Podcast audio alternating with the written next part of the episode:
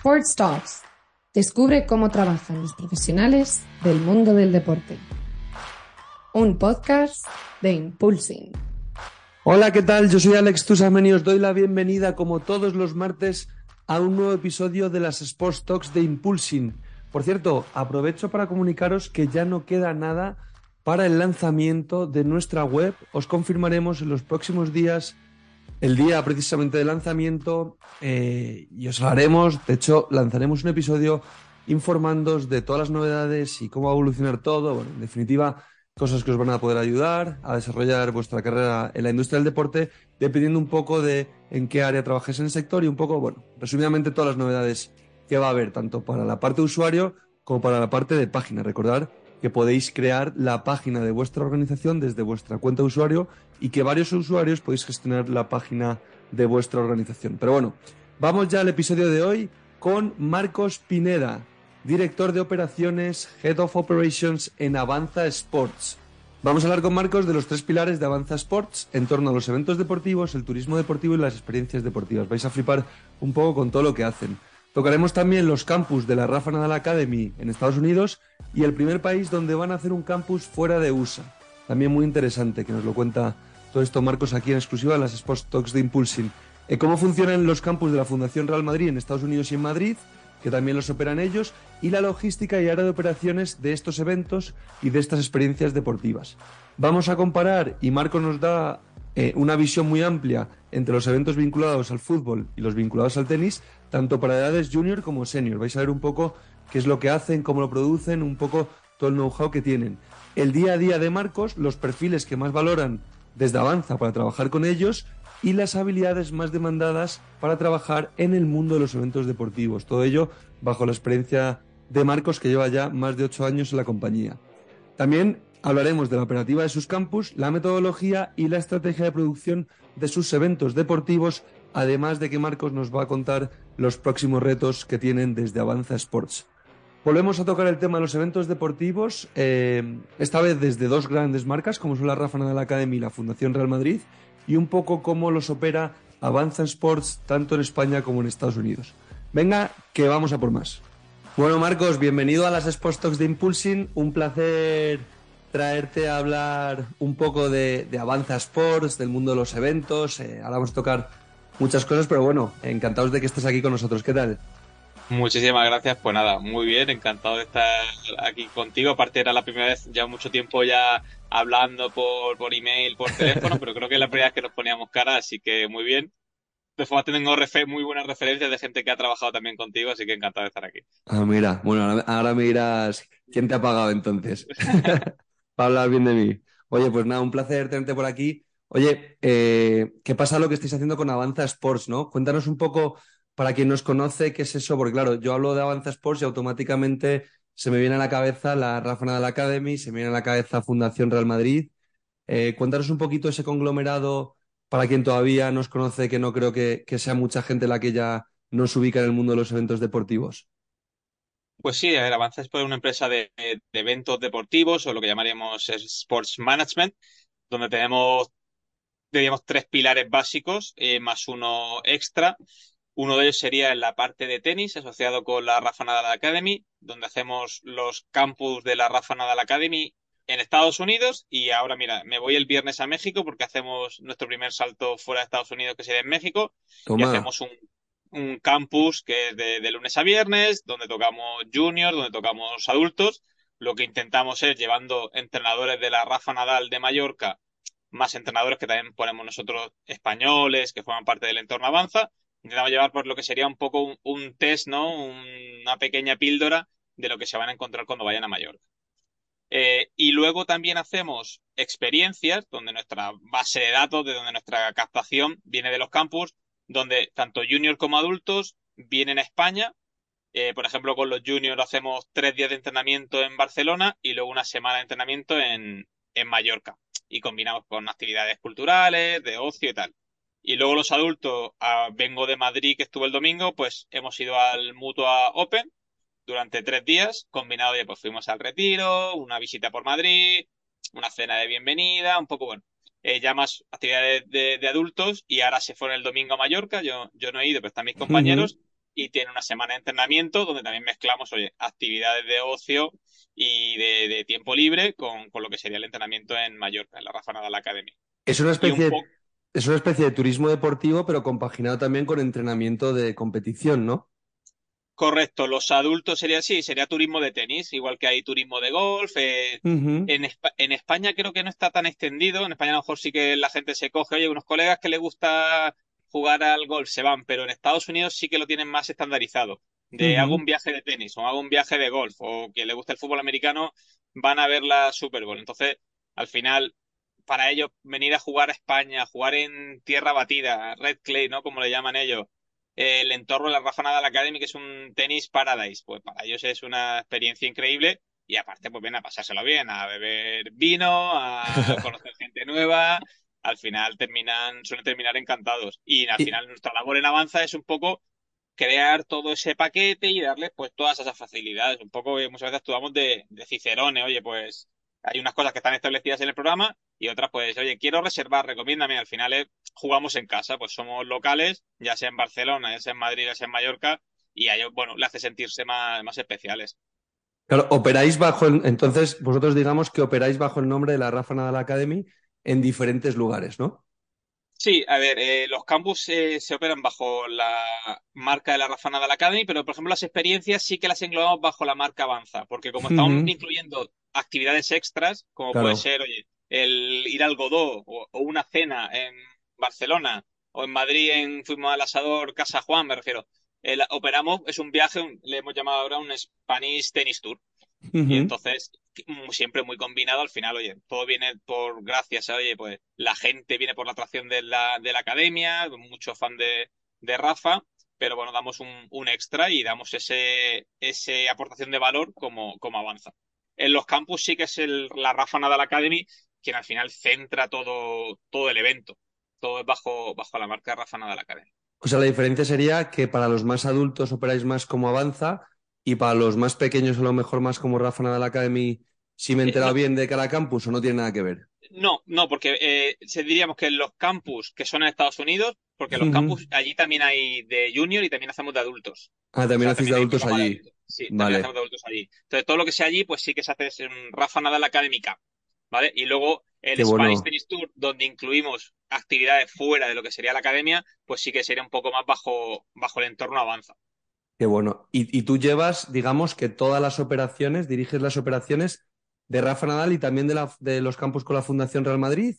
¿O... No, eh, como funciona la, Fundación Real Madrid sería muy parecido a lo que te he comentado de la Rafa Nadal, la diferencia sería que ahí, por ejemplo, no se opera con adultos. Los campus en Estados Unidos son de junior, de 8 a 18, y las experiencias, los viajes a Madrid también solo son de junior, y los padres pueden venir de acompañante, pero por así decirlo, el actor principal es, el niño. Y eso lo lleva un compañero mío. Yo llevaría un poco bajo mi departamento, estaría todo lo que sería departamento de tenis, también está ahí un poco en el, en el objetivo en algún momento meter el pádel y también un residencial de fútbol que tenemos bajo marca propia, que es bajo marca Avanza. Qué bueno. Oye, y coordinar y operar todos estos eventos con todas estas edades, con todos estos monitores, entrenadores, la logística tiene que ser increíblemente compleja, ¿no? Yo supongo que ya llevamos bastante, bastante años en esto. Yo a veces la que me sorprendo, que creo que voy a cumplir ocho años dentro de la, de la empresa. Ocho años en Avanza ya. Sí, sí, sí, sí, sí. Mm, yo empecé en Canadá y luego di ya el salto de Estados Unidos. Bueno, hemos he operado con, con varias marcas, pero al final eh, hemos operado en fútbol. Yo vengo del fútbol realmente. Eh, te voy a preguntar, ¿cuál es tu vínculo con el deporte? O sea, del mundo del fútbol, pero jugaste, entrenaste. No, no, eso le sorprende bastante a la gente porque ahora un poco el perfil que estamos cogiendo sí que es bastante, un perfil bastante de gente que viene o del mundo del tenis, sobre todo que ha estudiado en Estados Unidos, o del mundo del fútbol. Yo al final vengo del mundo de la empresa. Yo he practicado fútbol, yo nadaba, pero bueno, a un nivel competitivo, pero hasta edad temprana. Y luego al final vengo del mundo de, yo estudié administración de empresas, eh, yo trabajaba en ferrovial, o sea, venía de la, de la gran empresa. Entonces yo, mi vínculo es más por el business, simplemente un apasionado del deporte, como puede haber mucha gente, pero no he tenido un vínculo especial bueno, un poco por casualidades de la vida, eh, empecé con, con Avanza y ya me he ido formando en todo lo que sería un poco la, industria deportiva. Claro, o sea, digamos que cambiaste de sector, ¿no? Pasaste de ferrovial a, a todo el área de deporte y yo creo que ocho años después te debe contento. Eh, sí, sí, bueno, aparte cambiando un poco de estructura de una gran empresa, al final avanza eh, crecemos mucho durante los eventos, pero somos una pequeña familia, somos 12 personas, que luego durante la mayor época de eventos puede, haber 50 personas operando bajo Avanza, pero en el día a día, ahora mismo somos 12, ahora, bueno, hay una vacante abierta que, lo sabes tú para tenis, que seremos 13, y hay un crecimiento eh, constante, pero sostenido, tampoco sin, sin volvernos locos. Claro, porque toda esa contratación de personal eh, para cada evento contratáis nuevos entrenadores, monitores, coordenadores, tanto fútbol como tenis, ¿no? Correcto, correcto. Al final tenemos, eh, bueno, lo que serán eh, nuestra estructura base, que siempre es la que dirige los eventos.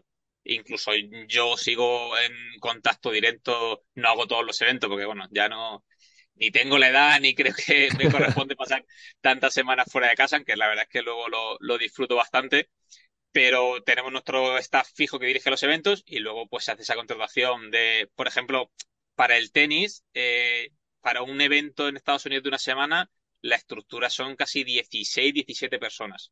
Entre entrenadoras de la Rafa Nadal. Para una, para una semana. Sí, sí, sí, sí.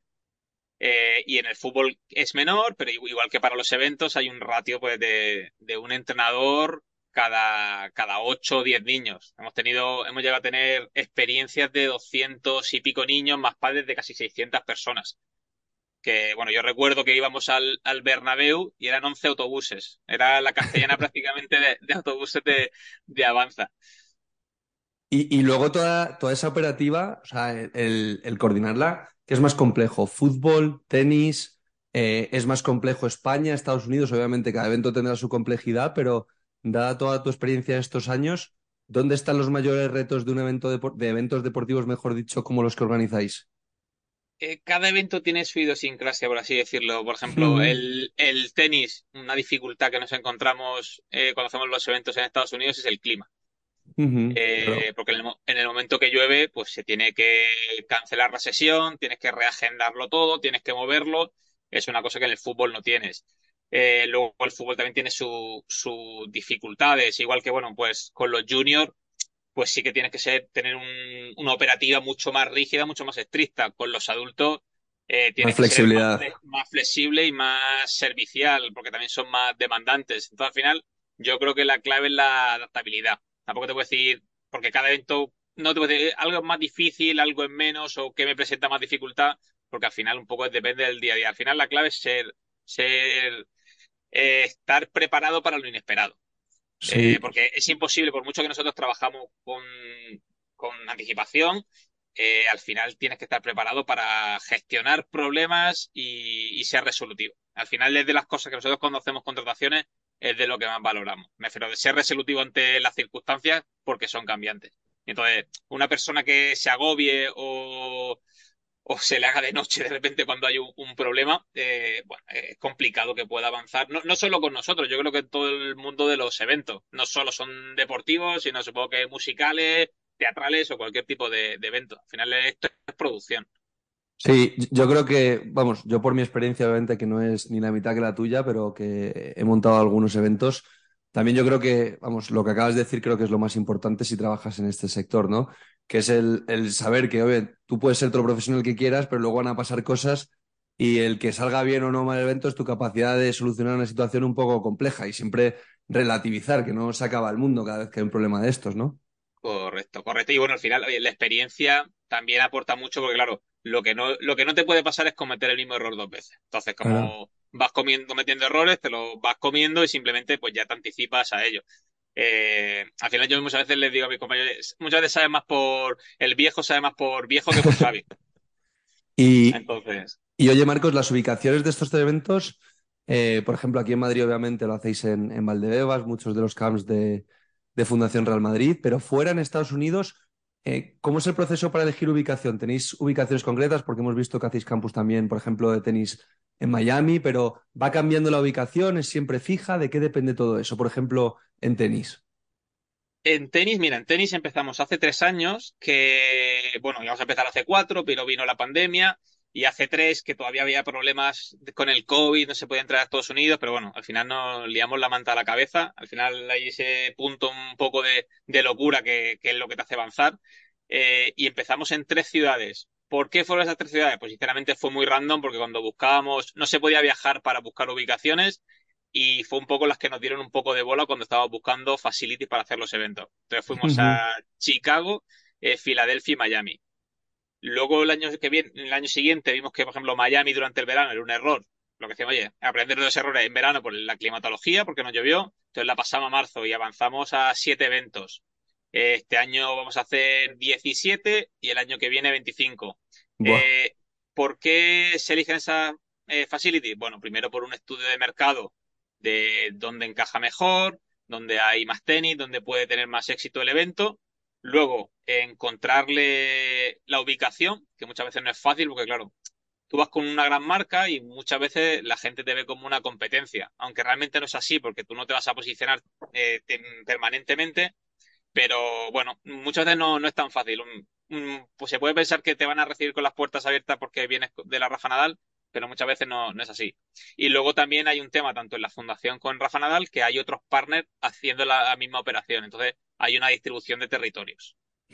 Para que no os piséis, me imagino también, y que sea lo más distribuido posible. y, una, y bueno, porque está en, es entendible, prefieren hacer una diversificación del mercado.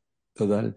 Y esos chicos y chicas que lleváis a, a los camps, ¿cuál es el valor añadido de vuestro producto? Es decir, ¿esos chicos son de España y van a Estados Unidos? ¿O son americanos, le lleváis entrenadores? ¿Hay un poco de todo? ¿Lleváis también chicos de aquí allí a, a los camps? ¿O es, o es eh, un híbrido? Nosotros, eh, tanto en fútbol como en el tenis, priorizamos mucho llevar chicos de aquí. Muchas veces son eh, college eh, players, que son españoles que están estudiando en Estados Unidos, lo que facilita, oye, mucho todo el tema de visados, proceso, eh, nivel de inglés, pero priorizamos mucho que sean españoles, no, no por un tema, bueno, que queramos que sean de una ubicación, pero bueno, al final, si nosotros lo estamos vendiendo un poco marca España, tanto en fútbol como en tenis, metodología, eh, estilo de, juego, al final son los que mejores lo pueden representar. Entonces, bueno, después de, hemos probado otros métodos y el que mejor puede transmitir es el entrenador español de tenis o el entrenador español de, fútbol. Muchas veces, bueno, también eh, algún entrenador latino, pero al final, bueno, tenemos esa conexión, ¿no? Ese punto en común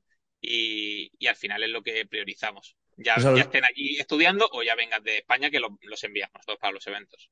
Claro, hombre, tiene todo el sentido del mundo porque Rafa Nadal eh, y Real Madrid son dos marcas españolas deportivas muy de prestigio, pero luego esos, esos jugadores em, que van allí, eso es, eso es lo que no me ha quedado claro. Es decir, los jugadores que los entrenadores son la gran mayoría españoles, me dices.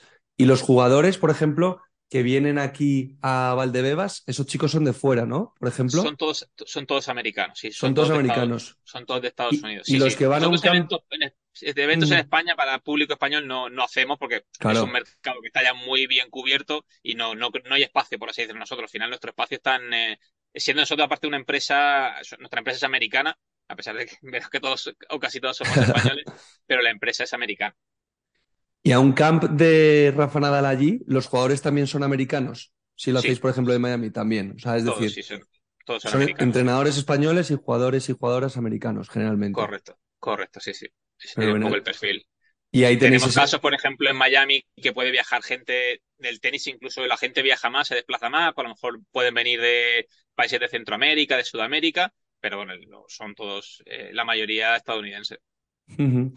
Y la relación vuestra, por ejemplo, tu relación directa con los entrenadores, ¿cómo es? Es decir, em, tú diseñas obviamente todo el evento a nivel operativo, es decir, todo lo que vais a hacer, el planning de cada día. ¿Eso te encargas tú del día a día en tu trabajo o lo coordinas con un project manager de cada evento o con los propios entrenadores o les das tú toda la hoja de ruta? ¿Cómo coordináis ese calendario en cada evento? Pues lo que mencionabas, ¿no? De comidas, visitas a tours, estadios, compaginado con los entrenamientos. ¿Eso lo, eh, digamos, lo planificas tú en tu día a día? Eh, por ejemplo, yo todavía sigo llevando bastante directamente lo que serían las experiencias. Yo monté todo lo que es el departamento de experiencias de fútbol, luego ya se traspasó a otro, otro compañero. Las experiencias de tenis las sigo llevando yo bastante en el día a día, haciendo esta planificación. Tanto al final estoy haciendo un trabajo previo, que es el montaje del evento más la venta, y luego la ejecución, y luego al final, pues el recibir todo el feedback del evento.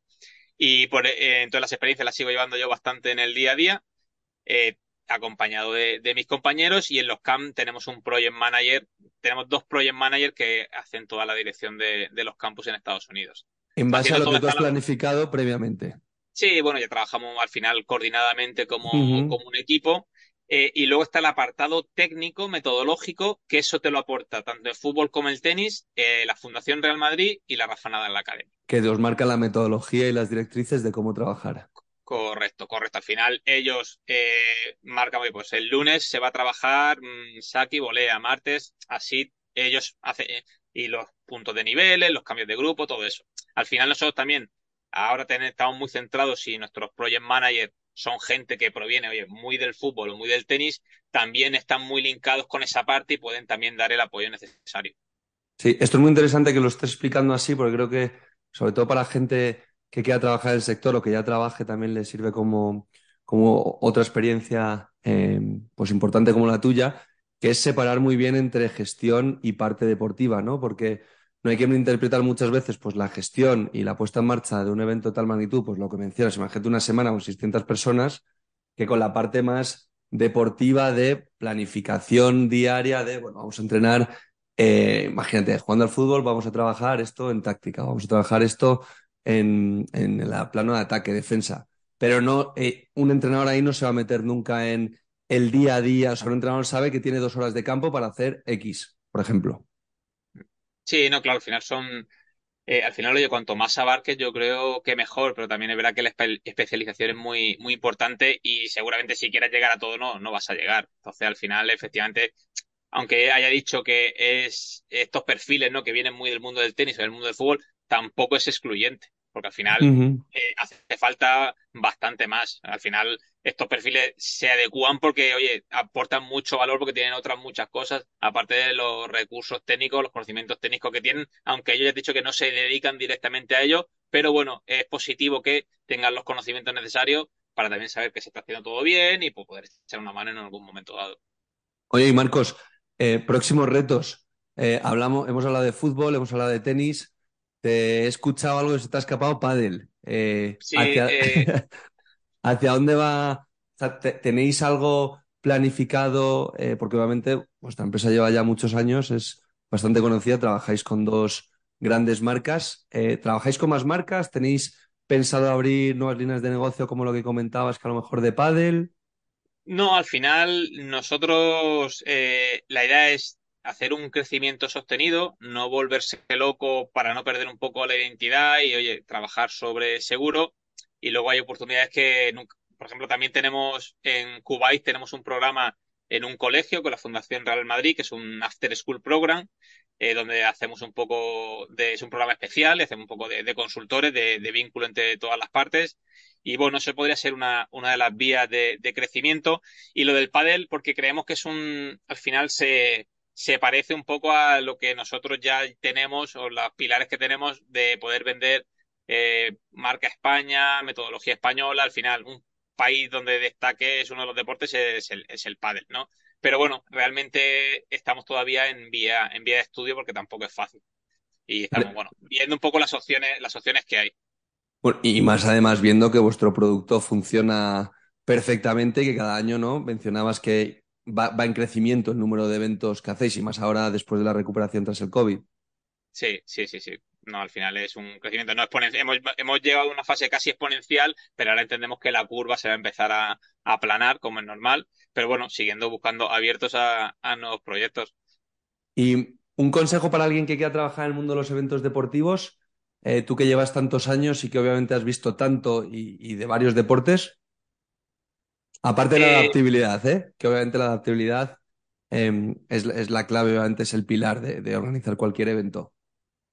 Bueno, yo también pienso que aparte de ser adaptativo, me refiero, hay que estar preparado durante los eventos también para gestionar el estrés y la, y la tensión. Entonces, tiene que ser personas que, que sepan llevar eso y oye, no, es ni bueno ni malo, pero que es verdad que tampoco es para todo el mundo. Hay gente que prefiere un trabajo que sea todo un año de 9 a 5 más tranquilo que no este que puede tener picos de trabajo de horas y horas y oye, y luego, luego se relaja y luego vuelve a subir. Entonces, un consejo que, que, podría dar, yo primero es que creo que hay que probar el evento desde abajo. Entonces, si uh -huh. te ofrecen un, un puesto oye, de chaperón o que consideres que quizás tú estás a un nivel superior, yo creo que hay que cogerlo porque hay que probar el evento. Para verlo. Y hay que, y hay que vivirlo desde dentro. Y por eso nosotros, aunque contratemos un project manager que va a tener, oye, unas responsabilidades mayores, nos gusta que vaya al evento. Y que vaya a, a probarlo y a vivirlo desde abajo para saber primero que le gusta a él y que va a estar a gusto. Y luego nosotros valorarlo también de fuera para saber si es una persona que puede ser capaz de, de generar los valores en, en, ese evento.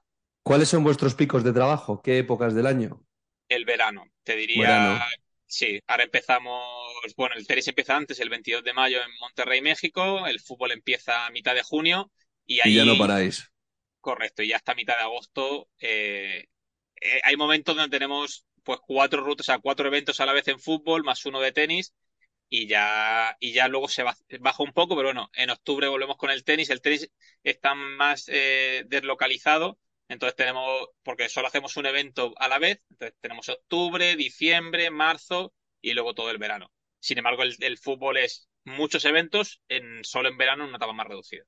Oye, y cuéntanos tú desde que empiezas el día, ¿cómo es un día a día tuyo de trabajo? Es decir, eh, ¿difiere mucho en cada época del año o es más de planificación? Es, un poco, pues tú tocas un poco todo, ¿no? Por lo que nos has contado, desde estrategia, planificación, pero luego en un evento como hablas con tus project managers, es operatividad pura, ¿no? Cuando hay eventos sí, funcionando. Sí, al final, eh, bueno, conforme hemos ido creciendo, pues está claro que tiene que dejar la parte más operativa para estar en la parte más estratégica, porque yo ya tengo que estar, yo ya estoy pensando en la temporada 23-24. Entonces, al final, la operativa pues te, te, desgasta mucho y te quita mucho tiempo. Por ejemplo, ahora en marzo estuve en los eventos de Estados Unidos, que fue una semana en Dallas, luego Los Ángeles y luego San Diego. Y al final, aunque saques tiempo, pero bueno, te, absorbe mucho. Entonces, mi día a día es muy variante, que a mí una cosa que también es lo, que decían de un consejo. Eh, si te gusta que tu trabajo sea mm, continuo, tener una, rutina muy definida todo el año, esto no, no va a ser el la mejor sitio para ti porque esto es muy variable también nosotros tenemos una, una característica es que nos trabajamos con el mercado de Estados Unidos, que significa que nuestro día se alarga siempre por la tarde más para, para la noche. Pero sin embargo tenemos más flexibilidad por la mañana, pero bueno, es verdad que también yo tengo el residencial de el residencial de Barcelona que trabaja con aquí, entonces bueno, eh, no, no tengo una rutina definida, pero sí que intento yo, bueno, tengo reuniones semanales con el departamento de marketing, con el departamento, con los project managers de tenis, un poco siempre va a ir definiendo eh, semanalmente una, una, serie de tareas e ítems a ir resolviendo durante la semana. Es un poco como me lo voy marcando y luego siempre me dejo unas franjas para ciertos trabajos específicos que yo necesito. Y qué de importante, porque bueno, muchas veces, ¿no? En el mundo de los eventos, eh, cuando has organizado un macroevento, a lo mejor no de una semana como los que hacéis vosotros, pero imagínate un evento de un día, eh, una vez que tienes todo diseñado, se dice, ¿no? Que el día del evento ya has hecho todo, que el día del evento empiezas a vender el próximo, ¿no? ¿Qué de importante es el trabajo de marketing y comunicación ahí en vuestro equipo para, mm, obviamente, para que vosotros haya más recurrencia o recomendación o eso os permita vender y captar? ¿Cómo es esa parte de marketing y, y, y comercial? ¿Ponéis mucho enfoque en grabar muy bien todo lo que hacéis eh, esas semanas para luego comunicarlo muy bien? ¿O cómo lo trabajáis? Al final cada vez le estamos dando más importancia al poder captar el evento para poder venderlo mejor para lo siguiente. Y bueno, al final, como a donde está eh, yendo todo el tema del marketing y, por ejemplo, el tema del vídeo, pues le estamos metiendo cada vez más recursos a, a, generar contenido audiovisual. Al principio era fotográfico, pero ahora tienes que ir a generar contenido audiovisual. Eh, por ejemplo, en San Diego, pues hicimos una inversión bastante grande, a que vinieron un, un videógrafo local a grabar con drones, claro. que al final nos va a dar contenido para poder venderlo y en todas las experiencias, bueno, eh, lo que intentamos generar para poder mostrar. Nosotros al final, durante el evento, eh, por un poco la causística, eh, no tenemos un grado muy alto de repetición, porque al final un niño, una familia que hace una inversión de venir de España a Estados Unidos para pasar 10 días, pues seguramente el año que viene no puede venir. O bueno, le daremos otro tipo de evento, o no va, uh -huh. a repetir. Pero al final sí que tenemos una pirámide bastante grande para que el año que viene sí que podamos sacar nuevo, nuevos clientes, nuevos jugadores interesados. Y entonces la mejor manera de mostrárselo es con el evento de la pasada temporada o el evento anterior. Sí, es increíble cómo ha evolucionado el vídeo, sobre todo en los últimos dos años. ¿eh? Es que es increíble lo que ha cambiado Es que hoy en día, si no comunicas con vídeos, es como si no comunicaras. Es tremendo. Eh, mira, nosotros, te pongo un ejemplo en el tenis. Al principio, los eventos para junior, las experiencias aquí en España, pues nos, nos contaron un poco. Al final seguíamos un poco el modelo del fútbol y fue un poco prueba y error. Y ahora, ejemplo, la última, en el penúltima experiencia, eh, tuvimos un meet and greet con Tony Nadal. Eh, pues eso pudimos grabarlo, hicimos un vídeo chulo y entonces ahora durante cada evento en Estados Unidos hacemos una info session donde mostramos, oye, Claro. tú si eres seleccionado vas a venir a esto. Entonces yo te puedo poner el vídeo de lo que te vas a encontrar. Oye, pues puede ser que tengas el meet and greet con Tony Nadal, eh, vas a jugar contra otros jugadores españoles en tierra batida. Entonces es fundamental que lo puedan ver, porque yo te lo puedo explicar, pero seguramente no te va a llegar tanto. Y además es un contenido muy valioso porque es evergreen, es decir, no caduca, lo podéis utilizar también, eh, s- a ver, no de aquí a 10 años, pero sí que tiene un uso bastante, que lo podéis utilizar varias veces, resumidamente. Correcto, sí, sí. Aparte, el grado de atención que tiene ahora cada vez las personas es menor. Entonces, como en 20 segundos no le hayas hecho Sí, clic sí, eh, fuera. o le mandes un email con un brochure de 20 páginas, pero Nada, nada, no fuera. te va a leer nadie, sí, sí. Oye, y Marcos, un consejo a tu yo de hace 10 años que estaba a punto casi de entrar a Avanza, que siempre a todos los entrevistados les preguntamos eso para acabar el episodio. Pues eh, yo creo que un consejo, pero creo que lo seguí. Al final, eh, el, yo creo que influye mucho la, la suerte en la vida, eh, estar en el momento adecuado, en el sitio adecuado, pero si no te mueves o buscas hacer cosas diferentes o salir de tu zona de confort, seguramente esa suerte no te va a llegar. Al final yo viví en los 18, trabajaba en Ferrovial, vivía en Valencia, estaba muy a gusto y decidí irme a vivir a Canadá. O sea, no, sin tener nada, ¿eh? No, no fue porque Avanza me había propuesto un no. Sí, Yo me sí. fui allí, eh, allí vi una oferta de trabajo de, de administrativo y bueno, pues claro, pues en español, pues conecté con, con al final con Pachi, que es el, el dueño de Avanza y tal, y ahí empecé. Podría no haberme pasado, o sea, son casualidades, pero si me hubiera quedado en Valencia, seguramente no, o sea, seguramente no, seguro que no lo hubiera intentado porque ya en ese momento ya intentaba entrar en la industria deportiva. O sea, yo ahora yo con gente que ahora trabajo ya le había mandado email de la Fundación de Real Madrid, de Rafa Nadal, y no me había contestado nadie. Entonces, bueno, pues al final muchas, al final muchas veces la vía más directa no es posible y hay que dar un, un círculo. Al final yo creo que insistir. Entonces, bueno, Sí. yo creo que el, el consejo creo que hice lo correcto, pero también porque me salió, me salió bien. Podría no haberme salido tan bien en ese momento y quizá luego a los años. Bueno, y. y- y yo también destacaría que lo identificaste, que la oportunidad estaba ahí, pero tú la identificaste y, y dijiste, hostia, esto, esto es lo mío, esto es de verdad lo que quiero hacer y, y obviamente lo demostraste, ¿no? Porque la oportunidad puede estar, pero si ni la ves y ni la luchas, Sí, sí, pues sí, sí, claro. Y luego aguantar, me refiero que, bueno, hay momentos dulces y momentos no, no tan buenos. Sí. Entonces, bueno, muchas, por el camino he ido teniendo compañeros y compañeras que, bueno, lo, lo han ido dejando porque, bueno, y han buscado su, su propio camino. Entonces, bueno, yo creo que al final, si lo luchas, pues terminan, terminan llegando las cosas. Pues Marcos, muchísimas gracias eh, por este episodio contigo, muy interesante. Yo creo que cualquier persona que trabaje o quiera trabajar en el mundo de los eventos deportivos, yo creo que esto igual será contenido evergreen, pero que utilizaremos nosotros para pasárselo y que tome nota y, y darte las gracias por este tiempo.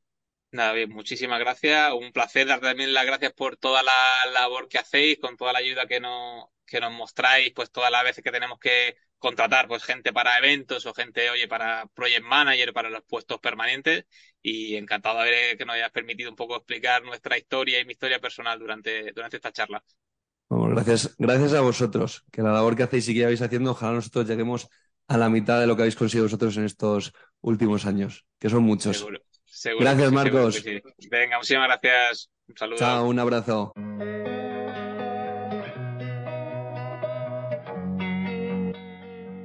Amplía tus conocimientos de la industria del deporte a través de las entrevistas de nuestro podcast Sports Talks.